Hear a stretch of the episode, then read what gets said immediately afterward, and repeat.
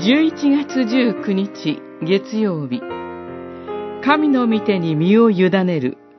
エレミア書27章。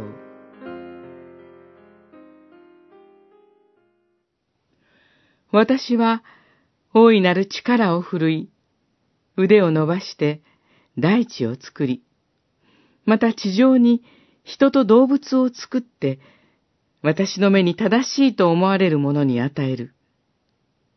今や私はこれらの国をすべて私のしもべ、バビロンの王、ネブカドネツァルの手に与え、野の獣までも彼に与えて使えさせる。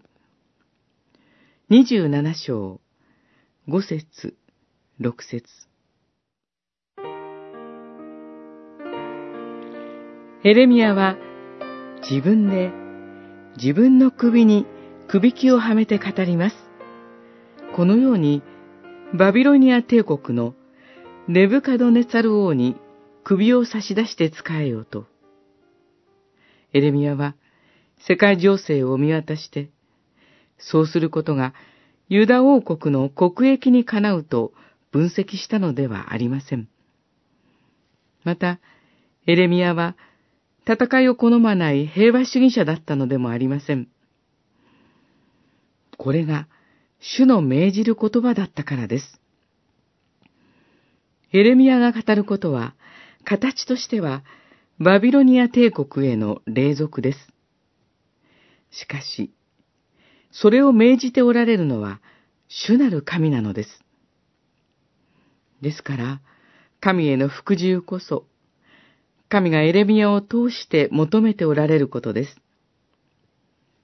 ここに記されていることは、特殊な歴史の中で起こったことですから、そのまま現代に適用することはできません。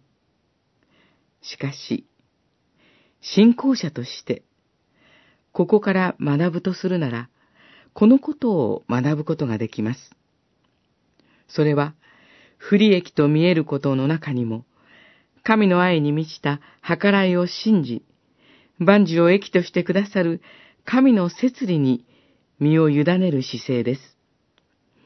たとえそれが自分がまいた種を刈り取る結果であったとしても、悔いて従う魂を神は決して軽んじられることはありません。